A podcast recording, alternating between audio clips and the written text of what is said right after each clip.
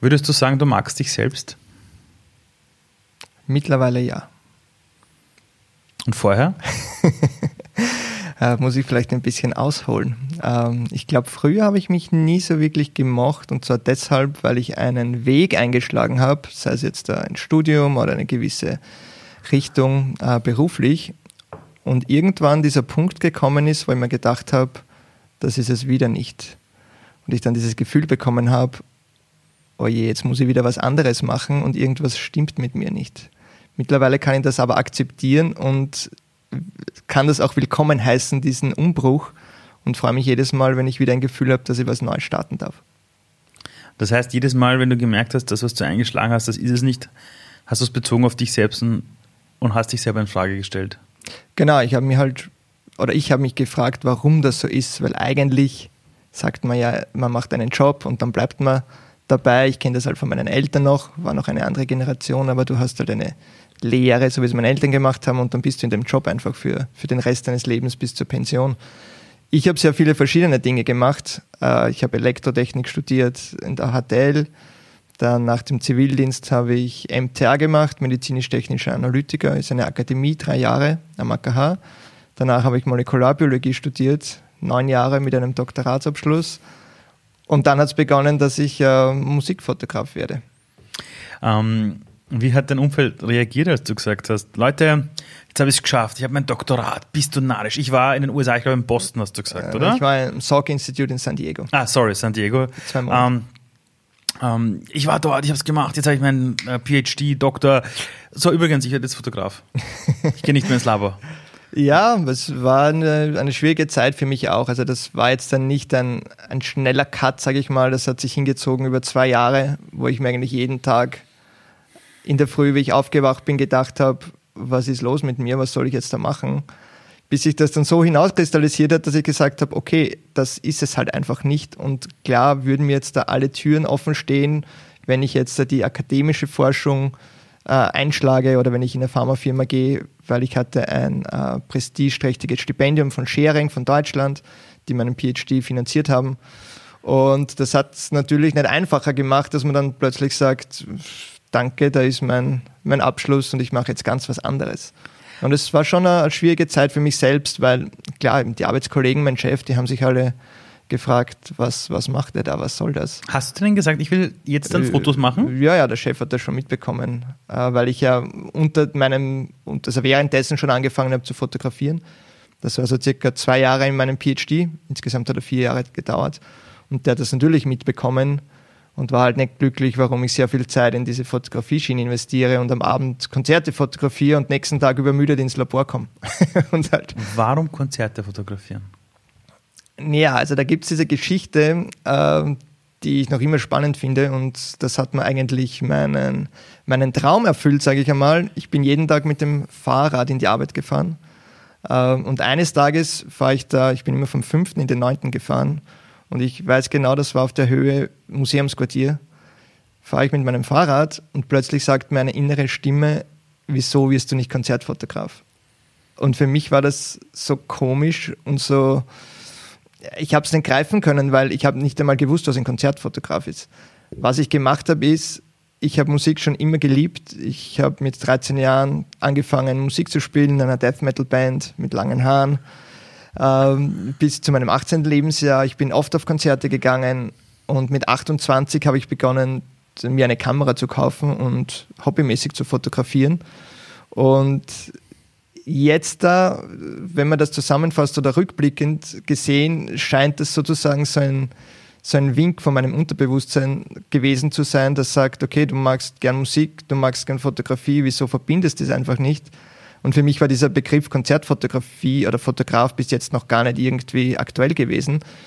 Wie ich ins Labor gekommen bin, Computer aufgedreht, Konzertfotografie oder Konzertfotograf eingegeben im Internet, ins Google und boom, da habe ich gesehen, okay, das dürfte halt, auch wenn es kein offizieller Jobtitel ist, es gibt Leute weltweit, die so etwas machen. Und ja, seitdem, an, seit diesem Tag war es irgendwie mein Ziel, äh, ja, meine Lieblingsbands zu fotografieren, mit denen zu arbeiten und das als mein meinen neuen Lebenstraum zu, zu manifestieren.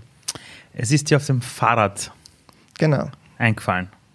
Also vielleicht war es ein Flow-Zustand, weil ich habe so ein mm. Fixie und da musst du halt ständig treten und du bist halt einfach so in deinem Drive drinnen. Vom 5. bis zum 9. ist auch relativ eben. Du hast eine erhöhte Atmung, du bist voll drinnen. Du bist voll drinnen, fährst halt einfach gleichmäßig. Das heißt, es muss jetzt jeder ein Fahrrad kaufen, äh, radeln und dann auf die innere Stimme hören. Fahrrad muss nicht sein, aber die innere Stimme ist, glaube ich, wichtig. Und äh, für mich, wie gesagt, war es damals auch nicht klar, woher diese Stimme gekommen ist. Ich habe die auch nicht herbeigezwungen. Aber ich glaube halt einfach, weil ich mich so, mit, so viel damit beschäftigt habe die ganze Zeit, weil es eben ein langer Prozess war und ich mir jeden Tag gedacht habe, was soll ich machen? Weil du einfach aber unzufrieden warst. Weil ich unzufrieden war. Also weil ich nach Lösungen, genau, Unzufriedenheit und irgendwie nach einem Ausweg gesucht habe, welcher halt nicht jetzt der Forscher mein Leben lang zu sein ist. Mhm. Ähm, jetzt zu sagen, ich fotografiere, das ist jetzt nicht einfach so, ja gut, das mache ich jetzt, ne? weil ich habe selbst die Erfahrung gemacht, ähm, wenn du auch die beste Kamera hast, wenn zwei Leute mit derselben Kamera fotografieren, der, der weiß, was er tut, schafft Meisterwerk, der andere schafft halt ein nettes Abbild von mhm. dem, was irgendwie steht. Ich meine, wie bringt man sich in so kurzer Zeit dann das bei, um dann bei der Prodigy zu fotografieren? Viel probieren. Also ich habe angefangen, in kleinen Clubs zu fotografieren, Wiener Chelsea, B72, diese ganzen kleinen Clubs. Kenne ich aus meiner Jugend. genau, da ist man früher gern hingegangen. Ja. Ähm, ja, so hat es begonnen. Ich habe ein Portfolio aufgebaut, ich habe halt viel ausprobiert, viel gelernt, auch von anderen. Warst ähm, du besessen beim Lernen? Bin ich immer.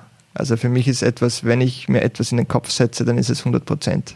Das heißt? Das gibt nichts anderes. Wie schaut dann äh, naja, das, das aus? Das hat dann so ausgesehen, dass ich zu Spitzenzeiten wahrscheinlich drei Konzerte pro Woche fotografiert habe am Abend und nebenbei halt mein Doktorat geschrieben habe, was da sehr darunter gelitten hat weil ich einfach ja, müde war, sage ich einmal. Und ich habe wirklich den ganzen Fokus in äh, Recherche von, welches Kameraequipment brauche ich, äh, wo sind die nächsten Konzerte, wie baue ich mir ein eigenes äh, Fotografen-Business auf und so weiter. Habe viel gelesen, viele Workshops geschaut, viel ausprobiert. Wie hast du es geschafft, die anderen Dinge auszublenden, die dich ablenken könnten? Bei mir funktioniert das relativ natürlich. Also wenn ich mir etwas in den Kopf setze, dann ist da voll der Fokus und Tunnelblick auf dieses Thema. Aber all diese Dinge, die du dir in den Kopf setzt, wo du mhm. diesen positiven Tunnelblick hast, äh, was haben all diese Dinge gemeinsam? Ich glaube, die widerspiegeln halt einfach meine Leidenschaft. Also etwas, was ich wirklich gern mache oder sogar liebe, wo ich mir denke, bei Konzertfotografie ist es so, wenn du auf der Bühne stehst mit deiner Lieblingsband, dann hast du so einen Adrenalinkick und denkst du dir, genau das ist es, wo du in dem Moment sein möchtest und nichts anderes. Ähm, du bist Vater von zwei Kindern. Genau. Du bist viel mehr zu Hause, als die meisten Väter dich kennen. Wenn man sich deinen Kalender ansieht und wie viel Zeit du zu Hause verbringst, dann sieht man auch anhand des Kalenders, dass eine Priorität Familie ist. Jetzt spielst du aber von diesem Moment auf der Bühne mit der Band. Du holst das Ding raus, du shootest da oben. Das geht zu Hause relativ schlecht, wenn du Windeln wechselst. Genau. Vermisst du es? Nicht wirklich. Also seit die, meine Kinder auf der Welt sind, mir wird jetzt da vier im Juni und Noah ist jetzt da 16 Monate alt. Mhm. Mittlerweile, seit diesem Zeitpunkt hat sich ziemlich viel verändert. Also begonnen schon mit mir, weil meine Prioritäten einfach sich verändert haben, dahingehend zur Familie. Ähm, ich lese auch viele Bücher und ich habe immer wieder gelesen von erfolgreichen Leuten oder Businessmenschen, wie zum Beispiel Sam Walton, dem Gründer von Walmart, mhm. wo es eben diese Geschichte gibt, wo er am Totenbett sagt, I screwed it, weil er halt mit der Familie eigentlich nie oder für die Familie nie da war. Das gleiche mhm. sieht man ja bei Steve Jobs und so weiter, mhm. wenn man die Geschichten kennt. Und für mich war irgendwie klar, weil ich immer im Hinterkopf dieses Zitat gehört habe, Familie und Karriere geht nicht Hand in Hand, das kann man nicht haben. Und vielleicht wollte ich da schon unterbewusst den Leuten beweisen, dass das funktioniert. Und für mich war dann eigentlich recht klar, nachdem die mir geboren wurde, dass Familie meine Priorität ist, das ist mein Core Value, das ist mein, mein Kernwert. Und alles andere mh, mm, ordnet sich unter. Und ich denke mir jetzt, wenn, wenn eine große Band wie Guns N' Roses fragen würde, ob ich mit auf Tour gehe für zwei Jahre, ich würde sagen, danke für die Anfrage, aber ich mache es einfach nicht, weil mir das einfach nicht mehr so wichtig ist.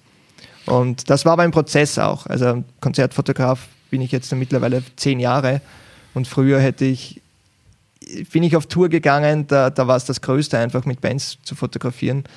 Jetzt da, wie gesagt, durch die Familie hat sich sehr viel verändert und deshalb sieht mein Leben auch ein bisschen anders aus.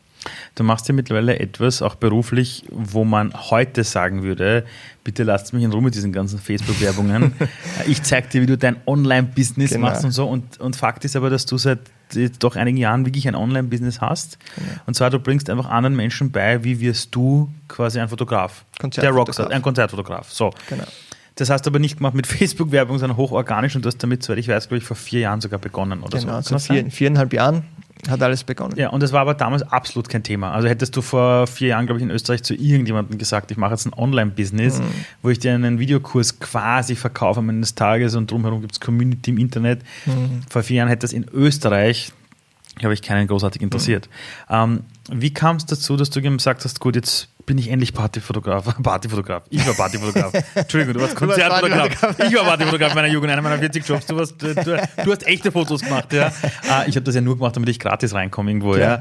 ja. Ähm, du, du warst auf den großen Konzerten, hast fotografiert und dann plötzlich zu sagen, ich mache jetzt ein Online-Business. Mhm. Das ist, ich tausche Kamera gegen Computermonitor.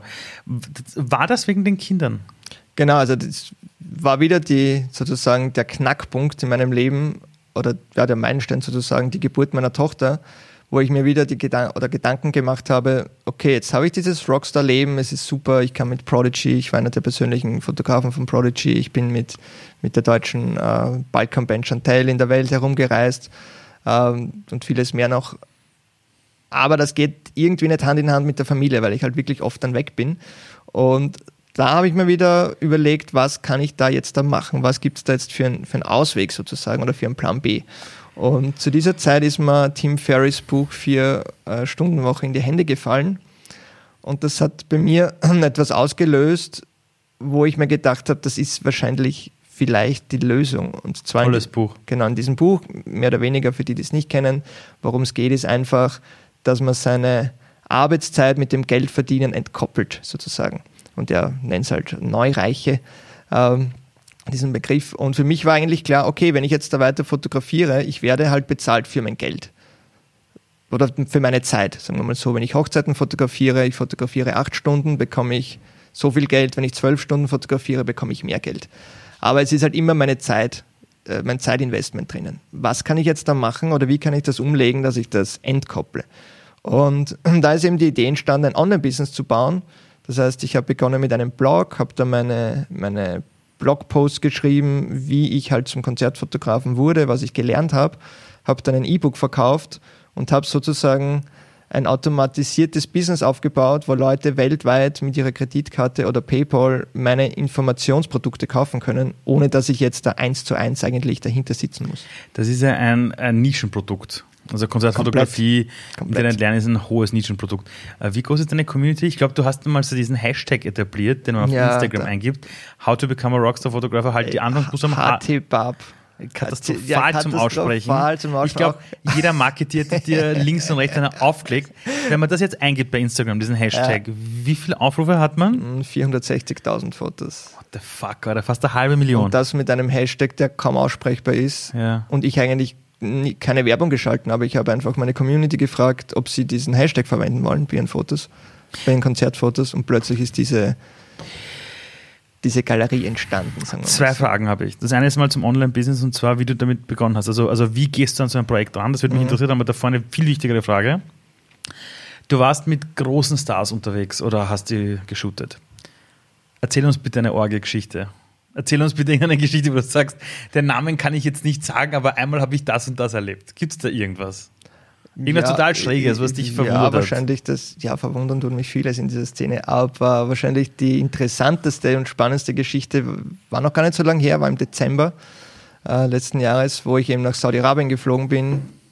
Das alleine ist schon verrückt. Ich war fünf mal fünf Wochenenden in Saudi-Arabien, bin immer am Donnerstag hingeflogen, Samstag zurück und habe dort eines der größten Musikfestivals in der Wüste in der Wüste fotografiert. Wer war da alle? Mm, da waren Leute von Imagine Dragons über DJ Marshmallow, es war äh, Swedish House Mafia, es waren Leute wie Usher, So der, war der Wiz Khalifa, war, glaube ich, auch. Khalifa, DJ Snake, also Ja, genau. Und das- du- Lil du- Wayne, alle. Und du warst der einzige haben. Fotograf, Ich oder? war der einzig offizielle Fotograf, ja, was noch verrückter ist. Wie haben die dich gefunden?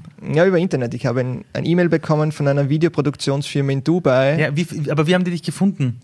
eingegeben, Con Concert Photography wahrscheinlich. Das Und- liebe Search Engine Ja, und nachdem ich halt dieses Projekt jetzt eben circa fünf Jahre schon habe und das alles auf organischem Traffic beruht, ranke ich eigentlich überall von Konzertphotography, Konzertphotography Settings, was immer du eingibst, zwischen Nummer 1 und Nummer 3 bei Google. Das heißt, ich komme immer mehr oder weniger, was halt super cool ist. und das ist eben die, das Schöne, dass das eben so eine Nische ist, weil es sehr wenige Leute weltweit gibt, die darüber berichten. Es gibt eine Handvoll Leute, die einen Blog haben. Es gibt keinen, der ein Online-Business draus gemacht hat oder eben seine Community so äh, mit einem Online-Business unterstützt. Und dann plötzlich melden die sich jetzt bei dir, weil sie sich Internet finden und sagen, wir haben ein Konzert äh, ein oder E-Mail. Festival in, in Saudi-Arabien. Genau, genau. Ob ich nach Saudi-Arabien fliegen möchte, ich soll sozusagen meine Rechnung schicken. Und ich habe natürlich gedacht, na sicher, wahrscheinlich wird mich jemand einfliegen. Und habe dann aber in Dubai angerufen und es hat sich herausgestellt, das sind äh, coole Typen aus, aus England, die vor sechs, sieben Jahren nach Dubai gegangen sind, dort eine Videoproduktionsfirma haben und die sind halt von Live Nation äh, Middle East, das ist der größte Konzertpromoter weltweit, äh, praktisch als Subunternehmer angeheuert worden, dass sie einen Fotografen, der, der Fotos macht, suchen.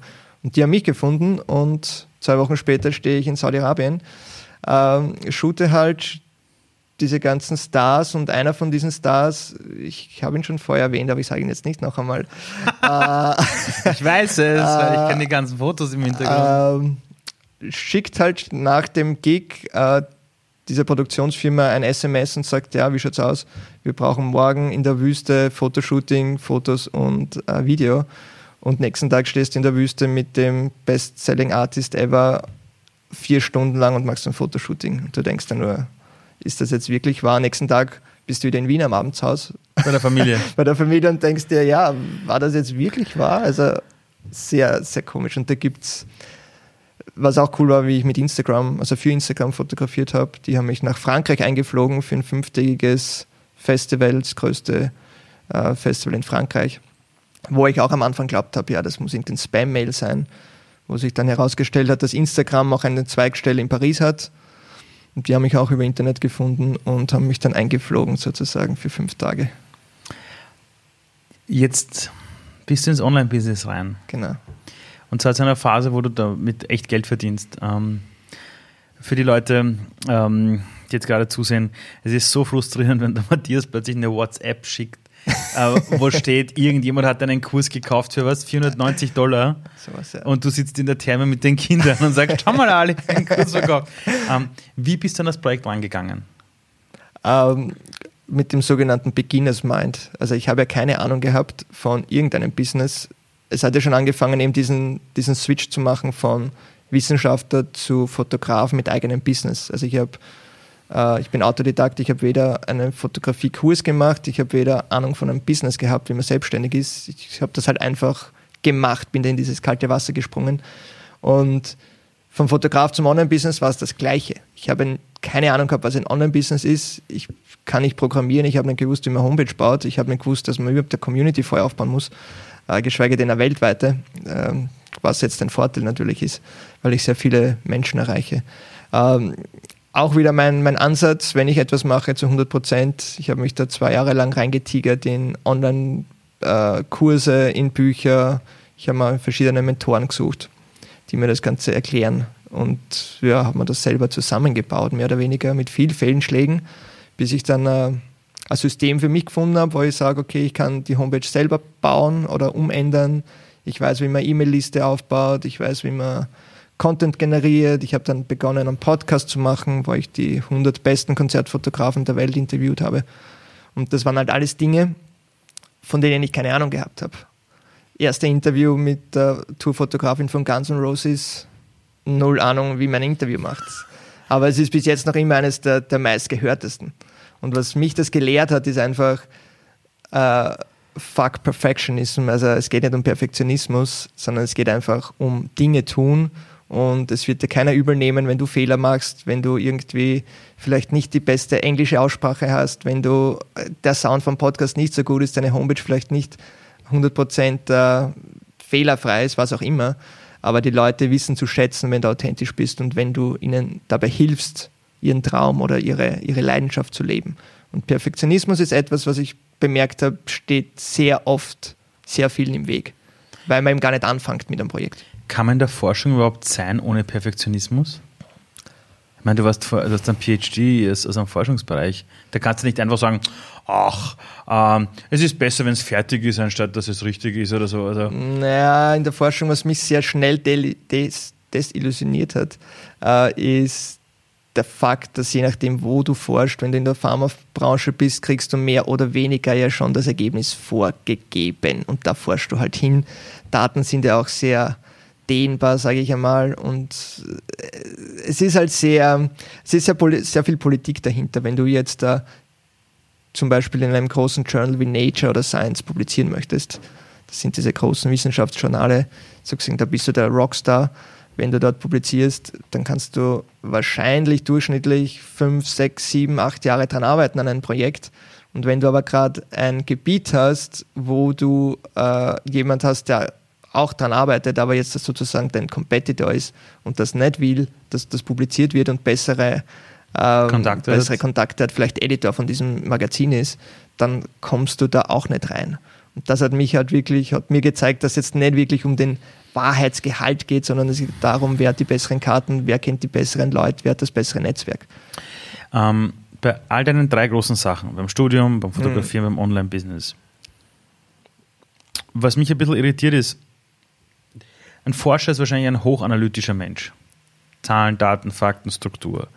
Ein Fotograf, kreativ. Du musst den Augenblick äh, genau abdrücken in der richtigen Sekunde. Du musst dabei sein, du musst mitgehen. Die Ärmel hoch, wurscht, was passiert. Du bist in diesem Graben, mhm. geht schon, geh mal Fotos machen. Beim Online-Business wiederum ganz schnell neue Dinge lernen, viel Sitzfleisch, Dinge zusammenbringen. Äh, wie hast du es, glaubst du, geschafft, obwohl das so mhm. verschiedenste Disziplinen sind, dass du überall performt hast? Oder gibt es da eine Gemeinsamkeit, wo du sagst, naja, am Ende des Tages war das alles auf den Punkt mhm. unterzubrechen? Also ich glaube, es hat viel damit zu tun, dass man sein Warum weiß. Also Finding Your Whys hört man ja immer wieder und ist vielleicht schon ein bisschen abgetrauschen, aber ich glaube, um das geht es halt wirklich. Heute wichtiger denn je. Und, und zurückblickend war es für mich, habe ich halt immer einen Grund gesehen darin. Ich habe halt ähm, die MTA gemacht, medizinischer technischer Analytiker, habe dann Diplomarbeit bei jemand geschrieben, beim Werner Schlegel und der war selber schon Professor und der hat ihm gemeint, eigentlich könntest du ja mehr draus machen, weil du bist gut und warum studierst du nicht? Das war mal der Schritt, warum ich ins Studium gekommen bin. Und für mich war dann eigentlich klar, okay, ich habe jetzt da diesen Körper, ich lebe auf dieser Erde, aber ich habe keine Ahnung, wie sie mir drinnen biologisch, genetisch, biochemisch aussieht. Und eigentlich möchte ich wissen, wie ich funktioniere. Also das war mein Wahl, glaube ich, warum ich eigentlich dieses Studium begonnen habe. Wow. Und warum mir das auch wirklich Spaß gemacht hat. Also das Studium war wirklich super. Dann aufgrund von verschiedenen Faktoren einfach äh, meine, meinen Fokus verloren habe oder gesehen habe, das ist nicht der richtige Weg, äh, in der Forschung zu bleiben. Das nächste Warum war wahrscheinlich, Konzertfotograf zu werden, weil ich eben Musik und ähm, Fotografie als meine zwei Leidenschaften sehe und dass eigentlich Musik schon immer das Größte für mich war und das Wichtigste habe ich wahrscheinlich von meinem Vater, weil der hat damals schon die Frank Zappa Platten gespielt und Pink Floyd und so. Ähm, da war es halt meine Motivation eigentlich hauptsächlich, ich möchte mit Bands zusammenarbeiten, die mir sozusagen oder die mich auf meinem Wegens, auf meinem Lebensweg begleitet haben, die ich gut finde, die ich in meiner Jugend schon gehört habe. Und wenn du dann mit Prodigy zusammenarbeitest und mit denen Backstage stehst, die eigentlich ein Jugendidol waren, was mit 14 irgendwie auf Partys gehört hast, dann hat sich dieses Wahl halt irgendwie bestätigt für mich. Wird es dann langweilig? Beginnt dann das, die Phase, wo man sagt, so, jetzt bin there, done ja. that, next? Ja, denke ich schon. Also ich, ich merke es bei mir selber jetzt, da ist, es ist natürlich repetitiv und es wiederholt sich alles. Mhm bis jetzt, da war es natürlich so, wie es in der Zukunft sein wird mit Veranstaltungen, sei mal dahingestellt, aber es spielen halt immer die gleichen Bands, Jahr ein, Jahr aus. Und wenn du Metallica einfach dreimal schon gesehen hast, dann gibt es halt das. nicht mehr, dann kennst du es halt. Und so gesehen ist das schon ein bisschen, dass sich das ein bisschen abdrescht, sage ich einmal. Ähm, und ich fotografiere jetzt eigentlich auch nur mehr Bands, die mir wirklich wichtig sind oder wo ich das Gefühl habe, die gefallen mir persönlich, mhm. weil ich das Gefühl habe, die Fotos werden einfach viel besser, wenn du mit einem ganz anderen Gefühl reingehst und sagst, okay, eigentlich ist das meine Lieblingsband und die spielen jetzt meinen Lieblingssong und ich darf sie sogar noch fotografieren. Also das ist schon etwas anderes, als wenn ich sage, ich gehe jetzt da jeden dritten Tag in einen Club und eigentlich interessiert es mich nicht. Gibt es irgendwen, den du immer schon mal shooten wolltest, aber noch nicht vor der Linse hattest? Interessanterweise Counting Cross. Ich weiß nicht, ob man die Band noch kennt, Mr. Ja, Jones. Ja, sicher kenne ich. Also August and Everything After, das erste Album Anfang 90er Jahre, ist noch immer ein Wegbegleiter von mir. Okay. Und wow. obwohl es eigentlich gar nicht so reinpasst in diese Rock-Schiene, was Ja, ich normalerweise höre. nicht. Aber die sind, sind eine Band, die hängen geblieben sind sozusagen. Die aber meines Wissens noch nicht in Wien gespielt haben, zumindest nicht in den letzten zehn Jahren, wie ich Konzert Vielleicht findet dich ja jemand im Internet Vielleicht bietet es mir jemand an. und bucht dich da irgendwo hin. Ähm, Genau. Also, um zurückzukommen zur Frage, ich glaube, dieses Warum ist einfach wichtig, um eine langbleibende Ausdauer ähm, ja, durchzuhalten. Schon, oder? Ich glaube, ich glaub, dass ähm, wenn es gut läuft und alles toll ist, dann brauchst du kein Warum, dann machst du es. Aber ich glaube, dass das Warum oder das Wofür, wie auch immer man das jetzt nennt, wichtig ist, um bei den Phasen, wo andere sagen, so, ich kann nicht mehr, ich habe keine Lust, ich gehe jetzt lieber raus, Voll. ist frei, du sagst, nein, nein, nein, ich investiere noch die Stunde. Genau, und dir fällt es dann auch nicht schwer. Und ich muss sagen, egal ob jetzt Konzertfotografie oder dieses Online-Business, es fühlt sich noch immer nicht nach Arbeit an. Ich arbeite von zu Hause in meinem Dream Lab, Dream Laboratory, habe ich diesen Space genannt, mein Zimmer, mein Homeoffice, wo ich einfach jeden Tag mit einem Lächeln reingehe und mich freue, dass ich an diesen Projekten arbeiten darf. Und das ist für mich keine Arbeit und das ist kein von Wochenende zu Wochenende leben oder sonst irgendwas, sondern ich genieße einfach und bin so dankbar, dass ich das machen darf, zusammen mit dem, dass ich eine Familie habe und, und sehe, wie meine Kinder groß werden. Bei How to Become a Rockstar Photographer gibt es einen Podcast Genau. von dir. Ähm, der hat jetzt allen Ernstes 100 Episoden. 100 Episoden, über 100.000 Downloads weltweit. So. Ist der langweilig da schon mittlerweile? Für mich war klar 100 und nicht mehr, weil meine Vision war von Beginn an schon, um wieder von Visionen zu sprechen oder das Warum, meine Idee war, ich mache 100 Episoden, dann habe ich einen guten Überblick über dieses ganze Genre oder über diese Industrie und dann schreibe ich ein Buch darüber, über diese die besten Tipps und Tricks, die ich herausgefunden habe. Das heißt, du hast eigentlich die Podcast-Interviews nur für dich gemacht. Genau, es war ein persönliches Projekt, die ich halt gratis geshared habe. Und das ist halt, es ist halt crazy, wenn du hörst, wenn da irgendjemand aus Australien schreibt oder aus Los Angeles, dass er gerade im Stau steckt und ein Foto von seinem Autoradio schickt, wo gerade irgendwie HD Bar Podcast Episode 50 läuft oder so. Also die Leute haben das wirklich gern gehört. Da hat es Leute gegeben, die haben jede einzelne Episode angehört und das waren Episoden von 40 Minuten bis teilweise eine Stunde 30 Interviews, also wirklich lange Interviews. Und ich selbst höre keinen Podcast äh, mit dieser Vehemenz jeden Tag. Äh, und das hat mich halt natürlich schon sehr glücklich gemacht und geehrt, dass man sagt, okay, da ist wirklich Value dahinter, wirklich Wert. Die Leute wissen das zu schätzen, die können auch davon lernen. Und umso dankbarer bin ich auch für jeden Podcast-Gast, weil da waren Leute dabei, die in den 70er Jahren Led Zeppelin fotografiert haben oder, oder Queen oder der, der Baron Wallman war der erste Rolling Stone Magazine Fotograf 1969 und die sind halt 80 jetzt da und die setzen sich hin und haben Geschichten zum Erzählen. Aber auch Tourfotografen von angefangen 30 Seconds to Mars, Billie Eilish, äh, Shawn Mendes, Guns N' Roses, Aerosmith, Bon Jovi, alle dabei. So, was haben all diese Menschen gemeinsam? Warum sind sie die Fotografen von diesen Leuten? ich glaube einfach, man muss ein bisschen verrückt sein und da kommt man wieder zurück auf dieses, diese Passion und auf diese Leidenschaft. Christy Goodwin, das ist eine Fotografin aus London, die mit Ed Sheeran fotografiert. Die hat jetzt ein Ed Sheeran Fotobuch rausgebracht von den letzten 15 oder 20 Jahren, die sie ihn begleitet hat. Und sie hat gesagt, man muss ein bisschen crazy sein. Und ich glaube, das ist halt genau dieser Punkt, der eben wichtig ist, wenn es Phasen gibt, wo es schwierig wird, dass du das irgendwie aushaltest und sagst, ich mache es aber trotzdem und gebe nicht aus, weil ich halt irgendwie so ein, entweder ist es ein Tick oder es ist irgendwie ein, eine Vision oder es ist irgendwie ein, ein Brennen im Herz, was auch immer es ist. Aber du brauchst irgendetwas, wofür du brennst. Warum bist du niemals auf die Schiene gekommen, dass du irgendwas machst, was nicht deine Passion ist? Wie geht das? Das ist eine gute Frage. Vielleicht habe ich mir damals schon gedacht, ich möchte nicht mein Leben vergeuden, indem ich Dinge mache, die mir keinen Spaß machen. Wann war das so? Also, zu welchem, welchem, welchem Alter war das? Das hat, glaube ich, früh begonnen. Also, wie gesagt, ich habe Gymnasium gemacht, vier Jahre. Und dann war es irgendwie klarer für mich, dass ich HTL mache und meine Freunde dorthin gehen. Elektrotechnik hat mich nie interessiert. Ich war auch wegen meinen Freunden der da HTL. magst du halt, war eine Scheißzeit. Da, ja. mag, da magst du halt HTL und denkst dir, ja, das ist aber nicht. Aber du magst es halt fertig, weil du die Matura brauchst. Und ab dann war es eigentlich so, dass ich mir gedacht habe, ich mache jetzt eigentlich nur mehr Dinge, die mich interessieren. Damals war es halt diese Biologie-Sache, dann war es halt Fotografie. Wie war das im, zu Hause in deinem Elternhaus? Haben die dich unterstützt bei Dingen, die du machen wolltest, oder hatten die ganz andere Pläne für dich? Na, das ist, also meine Eltern sind da sehr offen, die hätten zwar, meine Mutter hat, glaube ich, den Plan gehabt, Hauptschulabschluss und Elektriker, wäre so der Ja, hast ja fast geschafft. Plan für sie Hast ja fast geschafft. genau. Aber meine Eltern haben mich eigentlich immer unterstützt bei dem, was ich mache, haben mir nie dagegen geredet. Ähm, ich denke mal, es war auch nicht einfach für sie, wenn sie jetzt sich dachten, okay, jetzt macht er HTL Elektrotechnik, alles besser als Elektriker, jetzt hat er die Matura und plötzlich macht er Biologie und dann hat er den Doktorat, was sowieso natürlich in unseren Breiten noch immer ein Statussymbol ist. Das Für- ist der Wahnsinn. Für mich bedeutet dieser Titel nichts. Ich komme aus dem Iran.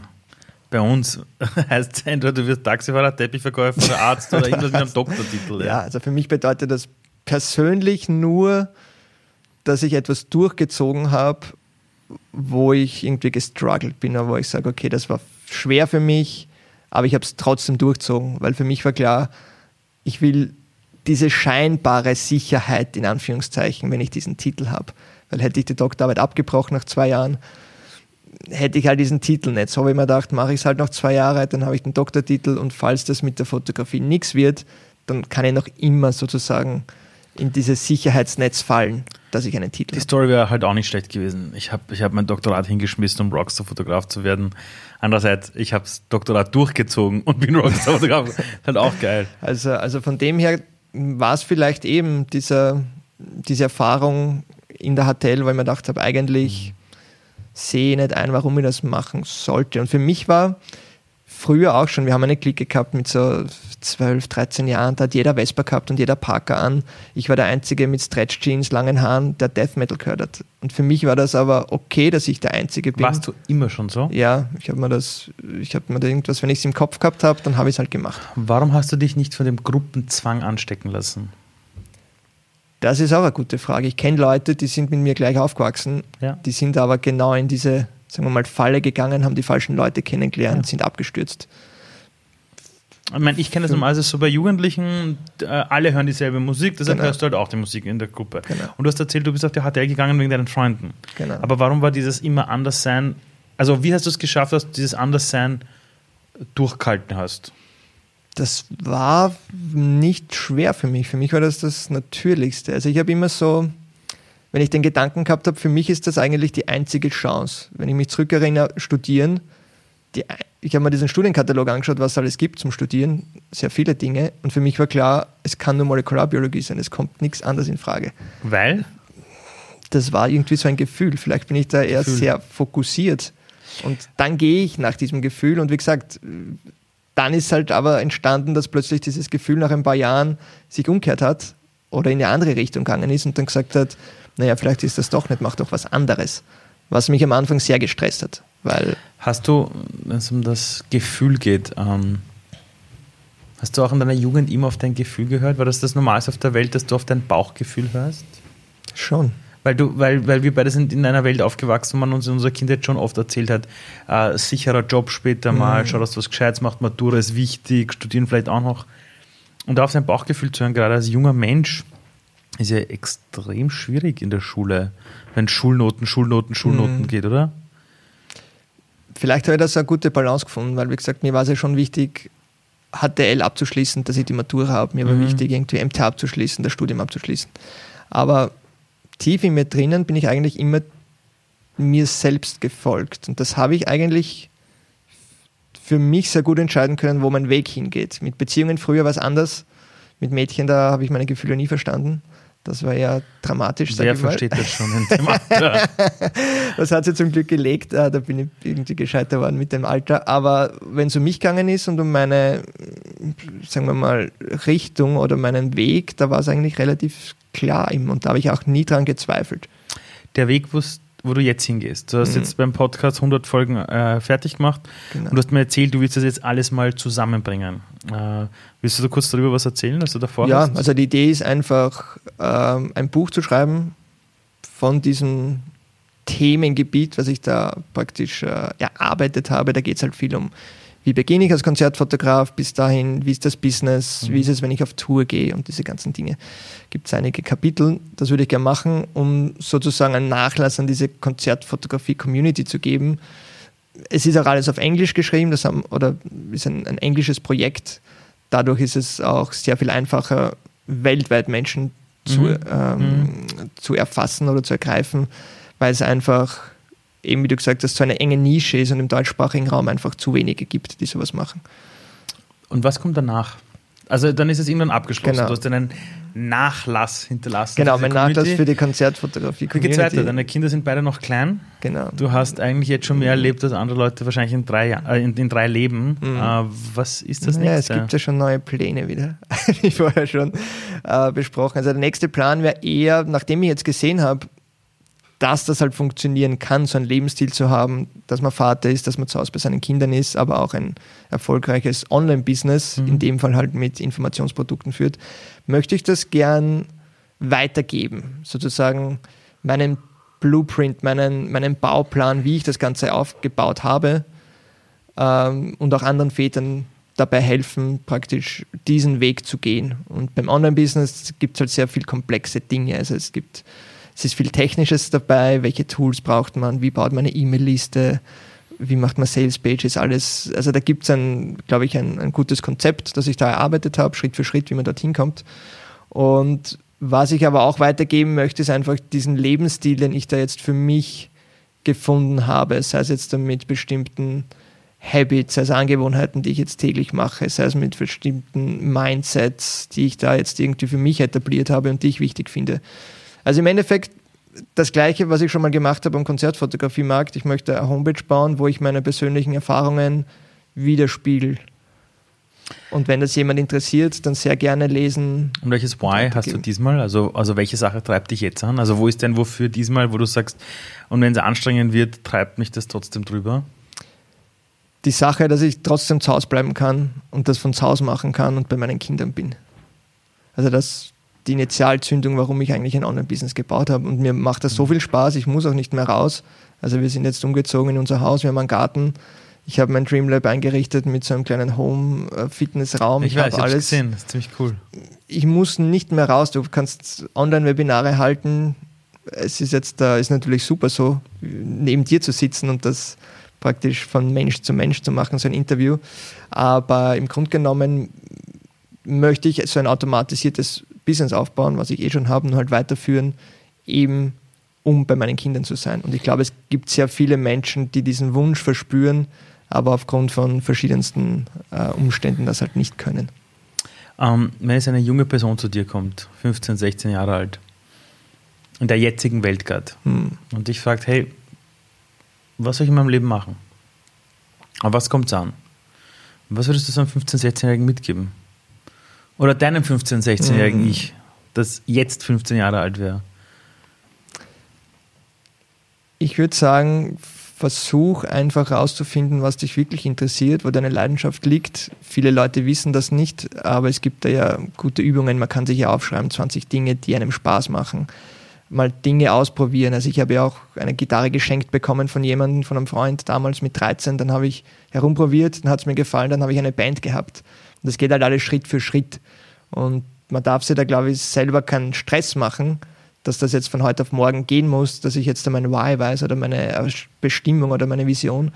Aber ich glaube, wenn man die Augen offen hält und sagt, okay, eigentlich interessiert mich dieses Thema und ich versuche das einmal und ich investiere da mehr Zeit rein und ich sehe dann eh, ich kriege ein Gespür dafür, ein Gefühl dafür, ist das etwas, was mich mehr interessiert? Mag ich da mehr machen oder gehe ich in eine andere Richtung? dann ist das, glaube ich, schon sehr wichtig und mich freue mich jetzt total, weil meine Tochter, die ist jetzt, wie gesagt, wird vier, die hat sich jetzt davon Ladybug Miraculous, falls das jemand kennt. Das Na, ist eine, also du kennst es noch nicht, wirst es bald kennen. Ja. Äh, so, eine, so eine Serie. Und da gibt es ein Poster und da, die Hauptakteurin heißt Marinette und das ist so ein Poster und da steht Live Your Dreams. Und das finde ich total cool, dass die mit dreieinhalb Jahren das aufklebt. Auch wenn es vielleicht noch nicht ganz weiß, was das heißt. Aber ich versuche natürlich meinen Kindern das auch mitzugeben. Und was ich bis jetzt mitbekommen habe als Vater ist einfach, äh, wenn du ein Vorbild bist und das vorlebst, dann ist das der beste Weg, dass die Kinder das auch erlernen.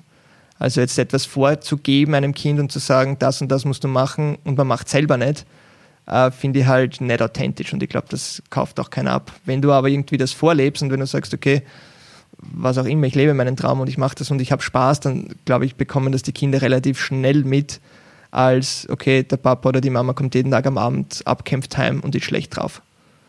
Und das versuche ich halt zumindest meinen Kindern beizubringen. Und ich glaube, die vielleicht jetzt noch nicht, aber im, sie werden es auf jeden Fall mitkriegen, dass der Papa irgendwie was Komisches macht, warum er nur raufgeht in Stock und dort arbeitet, im Vergleich zu anderen Eltern, die halt wirklich einen normalen Job haben, sage ich mal, oder im Angestelltenverhältnis sind.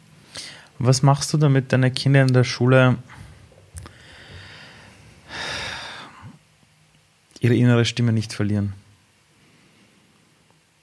So weit bin ich zum Glück noch nicht. Dauert noch ein bisschen mit der Schule. Aber ja, ich glaube, es ist einem wichtig zuzuhören, den Kind auch Freiraum zu geben. Die, die mir zurzeit, die tanzt halt total gern und singt und so. Und das halt irgendwie zu unterstützen. Ich kann mich erinnern, ich war auch Leistungssportler in Leichtathletik. Was? 100 Meter. Ja, das war wie zwischen Alter, sieben, hast du sieben alles Jahre. immer mit High Performance gemacht? Ja, das schon. Sieben, zwischen sieben Jahren, glaube ich, sechs Jahre wahrscheinlich und zwölf oder so habe ich echt Leistungssport dreimal die Woche Wie kam trainiert. es dazu? Ich weiß gar nicht mehr, wie es dazu gekommen ist, wahrscheinlich auch durch Freunde, aber das hat mir wirklich Spaß gemacht und ich kann mich erinnern, mein Vater oder meine Mutter, meistens mein Vater, ist wirklich jede Tag oder ja, Montag, Mittwoch, Freitag war das Training, jedes Mal mich hingeführt, eineinhalb Stunden dort geblieben und mich wieder Welcher zurückgeführt. Sport war das? Leichtathletik. Das heißt, 100 Meter Sprint war meins und Weitsprung. Und ich bin Alter, da. willst du mich verarschen? Das wusste ich gar nicht von Ja, dir. schau, ich bin da, glaube ich, Landesmeister und Bezirksmeister oder so. Ja, aber das ist Alter, im Alter von was? von Zehn acht, Jahren? Acht oder neun oder so. Genau, gibt es genug Pokale und, und Medaillen Okay, zu Hause. aber jetzt will ich dann schon was von dir wissen. du hast vorher gesagt, dass Perfektion eigentlich nicht so eine gute Sache ist. Jetzt wirst du aber nicht Leistungssportler und PhD in dem Bereich und äh, da Konzertfotograf und Online-Business, das funktioniert, wenn du doch nicht doch einen Grad hast an, an ich nenne es immer gern so zur Meisterschaft gelangen. Ja, ähm, wo ist der Unterschied zwischen Perfektion äh, und zur Meisterschaft gelangen? Na, ich würde sagen, zur Meisterschaft gelangen, wie das Wort oder die Wörter schon implizieren, ist einfach mal, das ist ein Weg. Man kommt dorthin, man fängt irgendwo an, man geht Schritt für Schritt und irgendwann einmal, wenn man gut ist oder wenn man dedicated ist, dann ist man irgendwo da oben bei der Meisterschaft.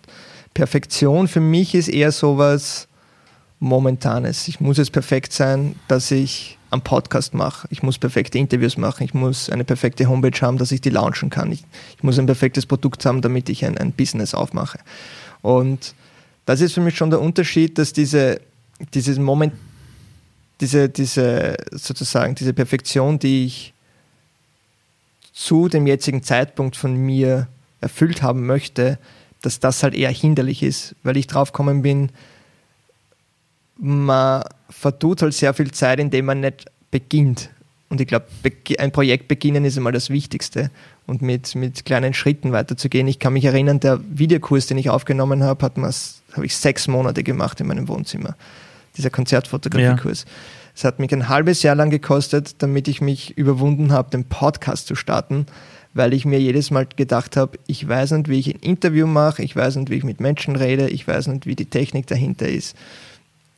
Aber ich habe es dann irgendwann einmal gemacht und gut war es, dass ich gestartet habe und zweieinhalb Jahre später habe ich 100 Episoden gemacht. Das heißt, ich glaube, zur Meisterschaft bringen ist es nichts Schlechtes, wenn man der Typ dazu ist, aber alles Schritt für Schritt. Und dann ist es auch nicht so, dass man sich irgendwie überwältigt fühlt, sondern man geht einen kleinen Schritt. Beim Training, bei Leichtathletik mit sechs Jahren war ich nicht Landesmeister, ich war drei Jahre später Landesmeister, weil ich halt schnell gelaufen bin. Und weil ich halt trainiert habe dafür. Aber das war jetzt nicht, wenn ich den Anspruch gehabt hätte, gleich wie ich begonnen hätte, dann hätte ich wahrscheinlich gar nicht begonnen, sondern hätte gleich wieder aufgehört. Und das ist, glaube ich, schon ein, ein wichtiger Unterschied. Gab es in deinem Leben Rückschläge? Immer, jeden Tag wahrscheinlich. Also verschiedenen Ebenen. Also ich kann mich erinnern, wie ich dieses Fotografie-Business begonnen habe, aus einer, sagen wir mal, sicheren, aus einem sicheren mhm. Hafen des PhDs, was du monatlich dein, dein Geld bekommst, wo du, wo ich Geld ausgegeben habe für, für Equipment, wo ich Kamera gekauft habe und so, weil das war ja alles da und ich habe jedes Monat 1800 Euro bekommen. That's it. Und da muss ich mich um nicht wirklich viel kümmern. Wahnsinn. Und damals habe ich eine kleine Wohnung gehabt, ich war alleine, also da bleibt schon was übrig. Ähm, aber dieser Schritt dann zur Selbstständigkeit, wo du dann plötzlich nichts mehr bekommst und du dann jedes Monat irgendwie da sitzt und du denkst, wie soll es jetzt weitergehen und kann ich mir das überhaupt leisten, die Miete? Und irgendwie dann nächsten Tag plötzlich ein Anruf kommt oder ein E-Mail, wo es wieder einen Auftrag gibt. Also es war immer so eine, ich sage immer, es ist so eine Achterbahnfahrt und ich glaube, das hat wahrscheinlich jeder, der selbstständig ist oder sehr viele, dieses Gefühl, wo es einmal ganz oben bist und denkst, jetzt kannst du die Welt erobern und nächsten Tag fallst du irgendwie runter und du fragst dich, warum magst du das eigentlich und wie soll sich das ausgehen? Und dann kommst du halt wieder irgendwie mal hoch und dann geht es wieder weiter. Aber wie, wie bringst du dich dann dazu, dass dich dieses Niederschmettern auf dem Boden nicht so sehr, also ich sag's mal, es dich nicht lähmt? Mhm. Mittlerweile habe ich ein recht gutes Gefühl oder Vertrauen in mich selbst gefunden und ich mir denke, wenn ich jetzt ein Projekt angehe, wird sicher Rückschläge geben, aber ich weiß auch, dass das, wenn ich lang genug dranbleibe, auch aufgehen wird es gibt auch jetzt auch Projekte gegeben, die ich einfach nach zwei Monaten wieder beendet habe, weil es halt jetzt dann nicht funktioniert haben. Ab wann weißt du, dass es nicht funktioniert? Weil es gibt ja oft diesen Spruch, äh, die Gewinner sind die, die einmal mehr weitermachen, als die, ja. die aufhören. Aber ab wann, ich meine, ich, ich glaube, dass es urwichtig ist, ein Projekt auch einfach zu beenden, irgendwann. Und nicht nur der Sache wegen jetzt mhm. zu sagen, ich mach's fertig. Wann entscheidest du, was du weitermachst, welchen Dingen du eine Chance gibst und wann mhm. du sagst, stopp? Bis jetzt aus diesem Bauchgefühl heraus. Also ich kann mich erinnern mit dieser Death Metal Band, das war mein Ein und Alles zwischen 13 Jahren und 18 Jahren. Ursüß mit 13 Death Metal, ja, ja, ist schon hart. Die, nein, die waren alle älter, die waren alle schon 17 und 18, ich war da der Jüngste. Und das war halt einfach jede Woche äh, spielen halt und dann live auftreten, war sowieso geil. Also das hat mir wirklich Spaß gemacht. Und irgendwann ist dann der Punkt gekommen, mit 18, wo ich das Gefühl gehabt habe, das passt irgendwie nicht mehr. Das ist irgendwie jetzt aus. Und nächsten Tag bin ich hingegangen zur Probe, habe gesagt, hey, sorry, ich steig aus, das ist nichts mehr für mich. Und seit dem Zeitpunkt höre ich auch kaum Death Metal mehr. Das heißt, für mich ist das immer relativ klar. Das ist wie der Niki Lauda, der auch irgendwann mal sich gedacht hat beim, beim, beim Rennfahren, irgendwie so, okay, jetzt drehen wir uns immer noch im Kreis, ich höre auf. Und plötzlich aufgehört hat. Und gesagt hat, ich mache jetzt eine Airline.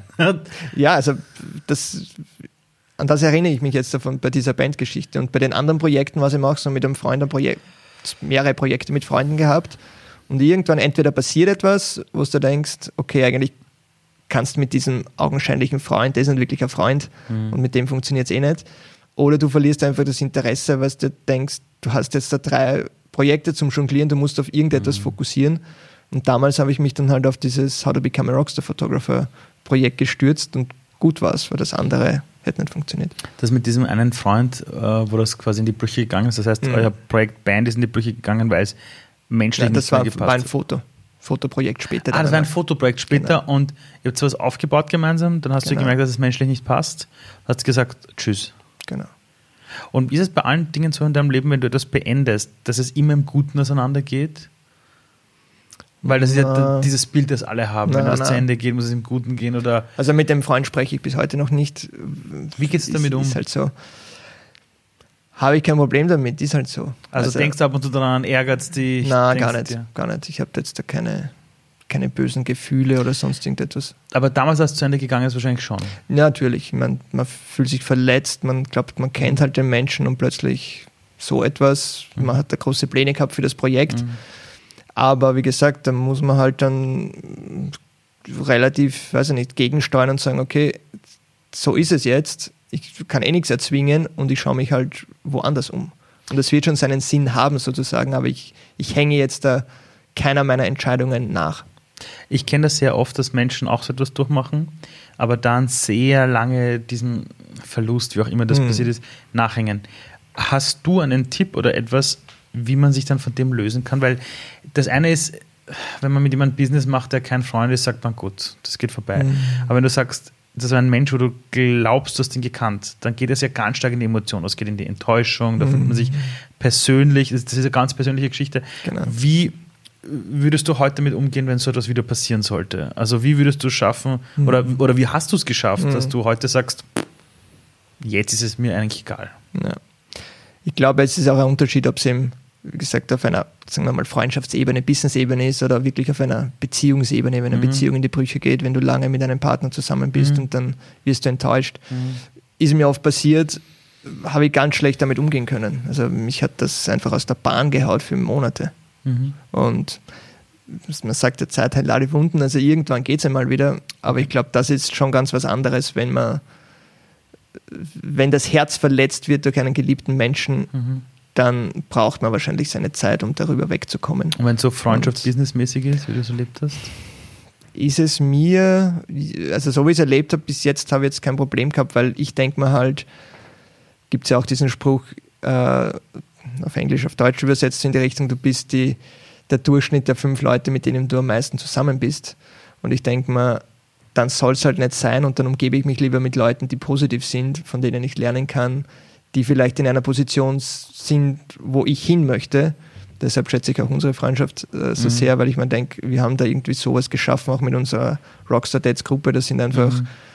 da fühlt man sich wohl, das sind Leute, die wollen mhm. was machen. Und man hat es ja gesehen, auch bei unserem Dreamer Festival, wo man sagt, wir treffen uns online. Du sagst, mach mal ein Festival, mach mal eine Webinarreihe und drei Tage später steht das und jeder mhm. macht ein Webinar einfach. Für die Leute, die gerade zusehen oder zuhören, es gab äh, vor einigen Wochen ein, ein Online-Festival. Da waren fünf Väter, also unter anderem wir zwei und, und noch drei andere, äh, die sich ständig in einer eigenen WhatsApp-Gruppe austauschen zum Thema, wie bin ich ein guter Papa. Rockstar äh, Dead Mastermind. Genau, also ähm, da haben wir relativ spontan beschlossen, dass wir einfach eine, eine Online-Webinarreihe machen, ein Festival. Und das ist innerhalb von wenigen Tagen komplett gestanden und wir haben mhm. jeden Tag einen Talk gehabt und jeden Tag einen Vortrag und und da haben sich über 350 Leute angemeldet, glaube ich, insgesamt, mhm. was unfassbar ist. Null Werbebudget, null Vorbereitung, Voll. einfach wir machen es. Genau. Einige von uns haben an dem Tag, glaube ich, ihr erstes richtiges Webinar überhaupt gehalten, was extrem gut war. Viele technische ähm, Probleme, die wir aber auch das war egal. haben. Das war dieses, wir ziehen es durch. Ähm, Du arbeitest ja selbstständig von zu Hause in deinem Online-Business. Genau. Du hast vorher gesagt, du musst gar nicht mehr raus. Fühlst du dich einsam? Hm, das ist eine interessante Frage. Obwohl man so eine Online-Community aufgebaut hat, weltweit, und man ist ja per Mausklick äh, mit jedem in Kontakt, ja. fühlt sich manchmal wirklich komisch an, wenn man rausgeht und wenn es auch nur zum Biller ist, zum Einkaufen, weil man sich denkt, das ist irgendwie eine andere Welt und man ist das gar nicht mehr gewohnt. Ist jetzt nicht so, dass ich nicht einkaufen gehe, aber es ist schon anders und man muss schon, glaube ich, aufpassen, dass man da nicht ganz vereinsamt, indem man jetzt dann nur zu Hause sitzt und deshalb, ja, liebe ich solche Podcast-Interviews äh, von Auge zu Auge sozusagen. Ähm, ich schaue schon, dass ich rauskomme, aber es fühlt sich schon ein bisschen anders an und mhm. es, kann, es kann ein bisschen vereinsamt werden. Wir befinden uns ja gerade in einer Welt, in der das Wort Corona plötzlich für niemanden mehr etwas Unbekanntes ist. Mhm. Die die Grundgesetze des Menschseins, des Zusammenarbeitens, Nähe, Distanzthemen ähm, hat sich radikal verändert. Das mhm. hat sich wirklich verändert und wir wissen aktuell zum Zeitpunkt des Interviews jetzt nicht, wie es weitergeht. Genau. Ähm, jetzt hast du zwar ein Online-Business und kannst sagen, haha, Edge Badge, ich habe das schon vorher aufgebaut, aber was, was denkst du, ähm, wie sich unser Leben und zwar jetzt von der Gesellschaft mhm. in den kommenden ein, zwei Jahren verändern wird? Weil du bist jemand, du hast in deiner Arbeit mit den Communities global mit Menschen zu tun. Du kennst es, seiner Leidenschaft zu folgen. Du kennst es, sich auf Dinge zu fokussieren und Dinge umzusetzen. Und wir erleben gerade, dass viele Menschen einen Plan für ihr Leben hatten mhm. und jetzt plötzlich dastehen und sagen, hey, geht nicht, kann ich gerade nicht. Ähm, was würdest du diesen Menschen sagen, die sich gerade neu erfinden müssen? Mhm. Ja, ich glaube, es ist eine sehr außergewöhnliche Zeit jetzt und es wird sehr vielen Menschen so gehen, wie uns ja auch, weil im Endeffekt für mich als Fotograf ist das Business komplett zusammengebrochen. Mhm. Stimmt, dich, die Konzerte. Die Konzerte, der Konzertfotografie-Kurs als Online-Kurs ist halt jetzt da mehr, auch oder? nicht wirklich so. Für ja, dich ist es als Keynote-Speaker zusammengebrochen. Und egal mit wem du sprichst, äh, die Amerikaner reden von Äh, die ersten Konzerte in Amerika werden wieder Herbst 2021 stattfinden, was halt ein Wahnsinn ist, weil ich meine. Wahnsinn. Und egal, ob es jetzt der Fotograf, äh, was auch immer, Physiotherapeuten, die irgendwie einen Meter Abstand, Mindestabstand haben sollen zu ihren Patienten, ich dazu im Radio gehört. Also das funktioniert halt alles nicht. Und es ist halt wirklich spannend, wohin es halt geht. Klar, der Trend ist jetzt da online, man sieht, dass jeder plötzlich bisschen was mit Online zu tun hat, ja. äh, Online-Webinare gibt und genau. sein Wissen weitergibt. Das wird sich irgendwann auch einmal. in 24 Stunden online stellen. Ja, das wird sich irgendwann einmal äh, ausdünnen, glaube ich, weil es einfach zu viele Leute gibt und zu schlechte Qualität, weil klar, ich kann mich jetzt da schnell irgendwie hinstellen und sagen, ich bin der Online-Guru, hm, auch wenn nichts dahinter ist. Also ich glaube, wichtig ist, und vielleicht ist gerade das auch eine gute Zeit dafür, in sich zu gehen und einmal nachzufragen, ist es wirklich das Leben, was ich leben möchte? Wo möchte ich hin und wo bin ich eigentlich hingekommen. Und es gibt da eine, ziemlich gute Metapher von Darren Hardy, das ist ein Success Mentor, ähm, den mag ich recht gern und da gibt es auch Kurse und Bücher. Compound Effect ist das Buch, finde ich, find ich sehr spannend. Und der sagt halt, wenn du keinen Kurs hast oder nicht weißt, wo du hin willst im Leben oder ein Ziel, kann es halt ganz schnell so sein, dass du in ein paar Jahren ganz woanders landest, obwohl du gar nicht damit gerechnet hast. Und der vergleicht immer, in Los Angeles fliegt ein Flieger weg nach New York und wenn der jetzt dann nicht die Endkoordinaten von New York hätte, dann würde der nicht ankommen, sondern der Flieger fliegt ja auch nicht immer kerzengerade, sondern es gibt immer Abweichung, mhm. ein paar Grade. Und wenn er jetzt nicht die Endkoordinaten weiß, also das Ziel, dann landet der, ich weiß nicht, tausende Kilometer woanders. Und das geht vielen Menschen so, du machst halt eine Ausbildung, du hast deinen Job, du hast eine Familie, du lebst dahin, du strugglest halt durchs Leben und irgendwann einmal bist du 40 und wachst auf und denkst da, wo bin ich eigentlich gelandet? Will ich da überhaupt, überhaupt sein? Und ich glaube, das ist jetzt eine gute, gute Zeit, weil jeder zu Hause ist und weil das plötzlich alles auf den Kopf stellt, noch einmal neu zu überdenken, wo bin ich eigentlich, wo möchte ich hin, was sind jetzt eigentlich meine Träume im Leben? Wie kann ich mir ein besseres Leben schaffen oder passt das eh alles, wie es jetzt ist? Ist ja, ist ja auch legitim und werden auch sicher viele Leute haben. Und ich glaube, da ein bisschen in sich selbst reinzuspüren, ist, glaube ich, eine gute Möglichkeit, weil ja, sowas wie jetzt hat es nicht geben, dass plötzlich von heute auf morgen Industrien zusammenbrechen. Und das ist auch die Frage, ob es die wieder in diesem Ausmaß geben wird. Wir haben die höchsten Arbeitslosenzahlen seit dem Zweiten Weltkrieg oder so, oder? Mhm. In Amerika irgendwie 30 Millionen Arbeitslose. Mhm. Äh, irgendwas muss sich halt ändern. Und die Frage ist halt, sind die Menschen bereit, da irgendwie so ein bisschen über den Tellerrand zu blicken und sich irgendwie ein anderes Lebenskonstrukt zusammenzubauen oder sich etwas zu trauen oder einfach warten, dass der Staat oder wer auch immer ihm einen Job gibt oder irgendwelche Firmen, was natürlich schwierig wird bei dieser Arbeitsmarktsituation, wenn alle auf ein paar Jobs drängen.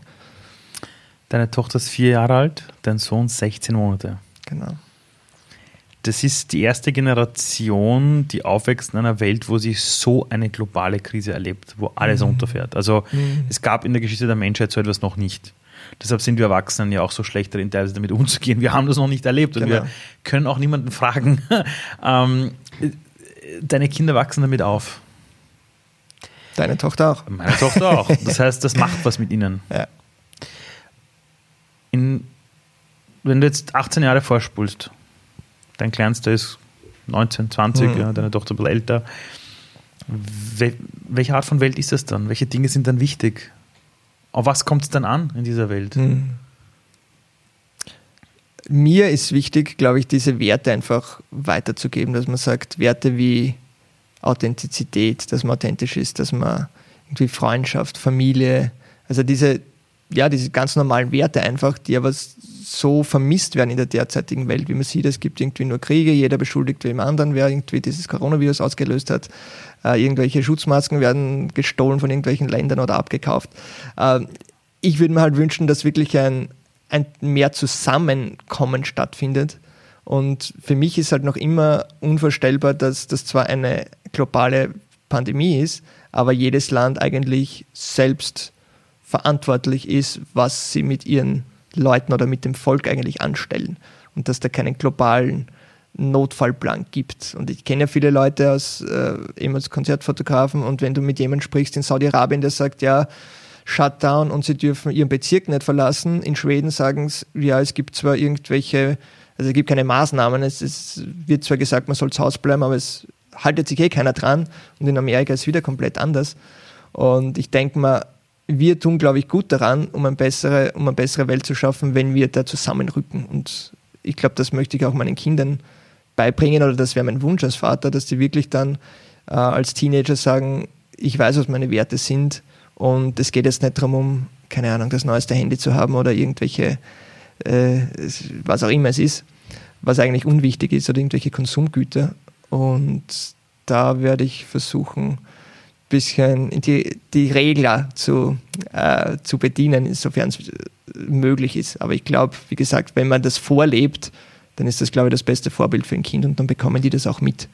Und zumindest das ist das, was ich von, von anderen Vätern, die das irgendwie gut gemacht haben, äh, gelernt habe oder mitbekommen habe. Matthias, danke. Gerne. Danke, Ali.